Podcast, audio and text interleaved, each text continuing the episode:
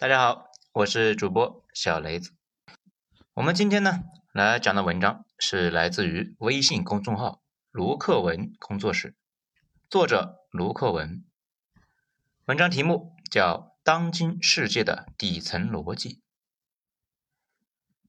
二零二一年初，印度呢出了一部不错的电影，名字叫《白虎》。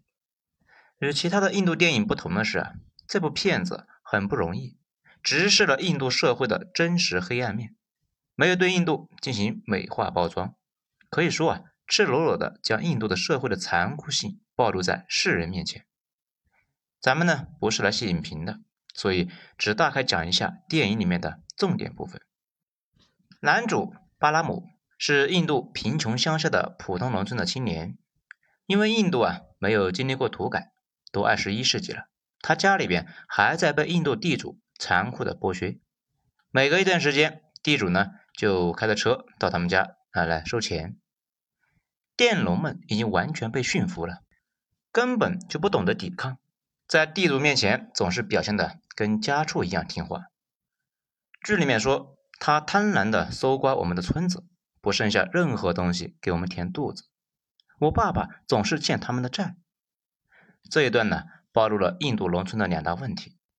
第一是没有土改的农村，土地被地主占有，农民们要将自己三分之一的收入交给地主，会陷入贫穷的恶性循环，没有余钱改善生活。第二呢是地主可以控制佃农，佃农在他们面前啊温顺的如同鸡鸭，任人宰割。地主控制了佃农，也就控制了选票，让他们投票给谁，农民啊就投给谁。这样的地主呢，既掌握着农村的经济收入，又掌握着农村的政治权利。我再说一遍啊，这部电影呢是相对严肃的，很多社会问题是印度正在发生的真实情况，没有胡编乱造。这个跟我在印度做调查时候看到的一模一样，所以呢，大家可以有兴趣的话去看一下。咱们来接着讲电影。男主巴拉姆的父亲呢，赚不到足够的钱来交给地主。巴拉姆在小学就只能够辍学，到茶店去帮忙做童工。男主从此呢只有小学学历。他们家奶奶牢牢地掌控着全家的经济大权，从牙缝里面抠钱，十分吝啬，以维持全家的经济运转。我们不是常听啊印度说全民免费教育吗？其实不是，大多数发展中国家所谓的免费教育很难实现。因为政府的财政根本就无法支持免费教育。我采访过印度的小学校长，其实呢是收费的。孟买贫民窟的小学都要一千四百元人民币啊一年，贫民窟外的要三千五百元人民币一年，比中国的公立小学贵多了。政府号称免费，但是呢不给学校发钱，这学校老师总要吃饭呢，兜了个圈子还是得收钱。印度农村贫苦人家靠着在地里面刨食，或者是搞点副业挣钱，既要受地主阶层的剥削，又要承担高昂的教育成本，根本就没法翻身。这里插一句啊，中国呢有些博主跑到别的国家随便看了一下，就夸奖别的国家啊，医疗免费啊，教育免费啦，房子免费啊，啊什么国家都夸。一些穷的要死、没有任何生活保障的国家，这些人。也会夸他们过得潇洒随性，没有生活压力。这些呢，博主从不做深入调查，也不思考国家财政成本和经济收入的关系，见什么夸什么。这些人在我看来又蠢又懒，遇到问题根本就不做深入思考。巴拉姆的奶奶呢，在剧中扮演着吸食、分配家庭财富的角色，他让孙子巴拉姆小学没读完就去打零工。收缴儿子的收入，不让巴拉姆逃离农村。巴拉姆没有承诺回报钱，驾照都不让他去考。看起来是一个又保守又抠门的老太婆，但是啊，她其实是在极低的经济收入情况之下，勉强调节和维持这个家庭的生存权。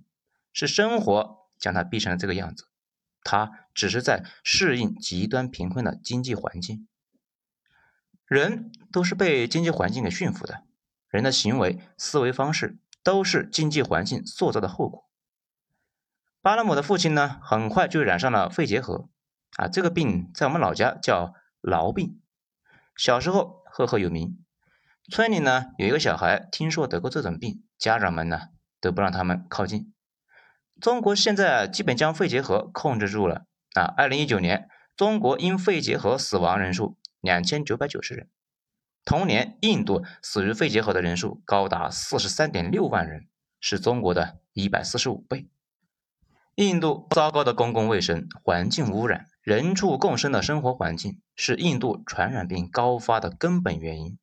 而且他们当地还没有医院，他们只能够花两天的时间跑到别的地方去治病。但是呢，有医院的地方啊，居然没有医生。巴拉姆的父亲就此死于肺结核，最后啊，举行了火葬。这里呢，其实提到了印度的免费医疗。这还是财政的原因。贫穷的印度啊，根本就不可能给予民众完善的免费医疗系统。一个肺结核都能够将民众随时弄死。印度有公立医院，会给年收入两千元人民币以下的家庭提供免费医疗。但是这种医院呢，一是非常少，第二你是要排队，要排半个月才能够给你治病。半个月的时间，你要么病死了。要么呢，自然痊愈了。电影里面说了一句啊，我在其他西式民主国家的文艺作品里面几乎从来看不到的一句话，是这么说的：绝不能成为一个自由的民主国家的穷人。这句话出现的时候，微微的震惊到了我。印度居然有人意识到了这个问题。咱们后面呢会讲解这句话。我们先把这个故事啊大概讲完啊，先过一遍，咱们再深聊。长大之后的巴拉姆想摆脱贫困的农村生活。有一次，他见到地主家的儿子啊，第二儿子阿肖克来收租，于是呢就打算成为阿肖克的仆人，于是去学校考驾照，主动到主人面前啊面试，一顿狂拍马屁之后，成为了阿肖克的司机。巴拉姆会自动将自己啊归为仆人的角色，他开始以能伺候自己的主人为荣，陷入了印度底层常见的奴隶思维。剧中呢，他说他的家族在这个地方靠煤炭发家，这一句漫不经心的台词其实非常重要，表明地主不仅控制着当地的田地，还控制着当地的矿场。印度农村的地主阶层形成了豪强势力。在剥削民众，奶奶呢要求他将每个月的全部工资寄回去，才允许他学驾照。注意，奶奶对家里人的剥削不一定是自私，她视钱如命，是被生活折磨成这个样子的。年轻的时候的她一定受过很多很多的教训。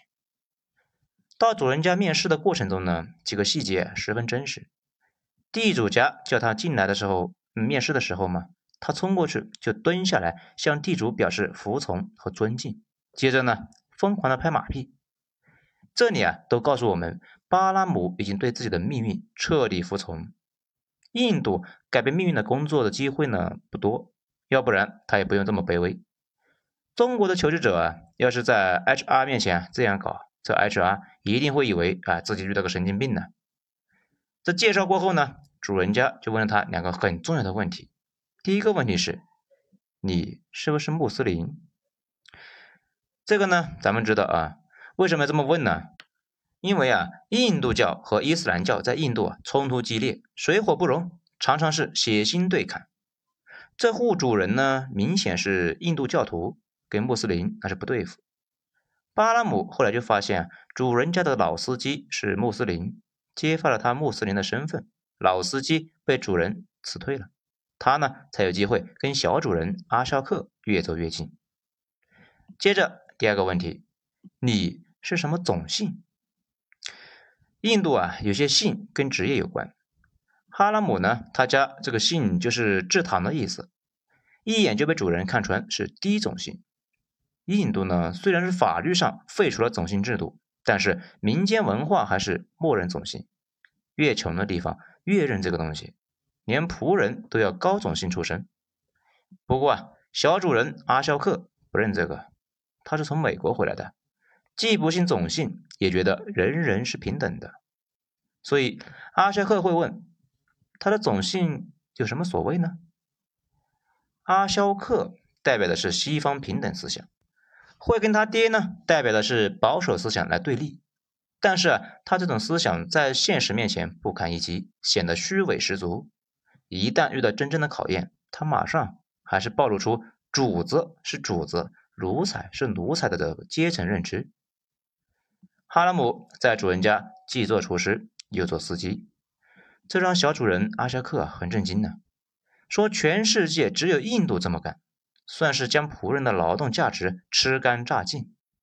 而哈拉姆的工资呢，试用期只有可怜的一千五百卢布，啊，这里呢包吃住。注意啊，这应该是二零零八年的左右的工资。这如果按照二零零八年的汇率呢，相当于是二百一十元人民币。试用期过后是两千卢布，这就相当于啊二百八十元人民币。就这点可怜的薪水，还要帮主人按摩，动不动呢被主人打骂。但是啊，哈拉姆还是很珍惜这份工作。因为实在没有其他的就业机会了。后来，小主人阿沙克带着哈拉姆去孟买找高官行贿，这一段呢，暴露了印度所谓的民主的真相。阿沙克啊，吐槽印度，自称是世界上最大的民主国家，但是呢，官员们啊，公然受贿，这顿他喵的不知羞耻啊！咱们以前呢，也说过印度腐败的问题。已经呢是全基层的腐败了，公务员把腐败当成了正当的营生，不觉得有什么错。后来他们家跟政客打交道的时候，当地的第一部长威胁他们家找他们拿钱，气焰十分嚣张。小主人阿扎克的老婆啊，后来在凌晨驾酒啊，酒驾啊撞死一个女孩，让哈拉姆去顶罪。哈拉姆签字认罪的时候，地主家呢对他是客气温柔，半哄半骗。说啊，是一家人呐。哈拉姆呢，签完字之后又悔又恨，十分痛苦。不过啊，过了几天，地主家托人找到警局的关系，将此事不了了之。地主家呢，马上就恢复正常，对哈拉姆又打又骂。受到连续的打击，哈拉姆的内心的深处啊，开始去觉醒。他开始意识到自己啊，永远是地主家的奴隶和替罪羊。地主阶层永远不会把他们这种。平民啊，当人看，他心里悄悄种下了反抗的种子。小主人阿肖克本来是带着西方的意识，想平等对待他，但是呢，两个人相处久了，矛盾日深，阿肖克也撕破了平等的面具，日常生活里呢，也开始对他骂他贱种。哈拉姆最后终于大爆发，精心设计，在一个雨夜杀死了阿肖克。拿着他贿赂官员的一袋子钱，逃去了班加罗尔，开了一家出租车公司。这个骗子呢，最失败的地方就是在结尾这一部分。本来呢是好好的讲社会矛盾与阶级斗争，哈拉姆啊，如果是为了压迫的阶级而战，就能够升华主题，拉上一支游击队，或者呢变身革命者才是正途。但是他杀人劫钱之后，只顾个人的安生。使主题的格局变小，一位本可以成为革命家的人，变身成了一位盗匪，可惜了原本大好的铺垫呢。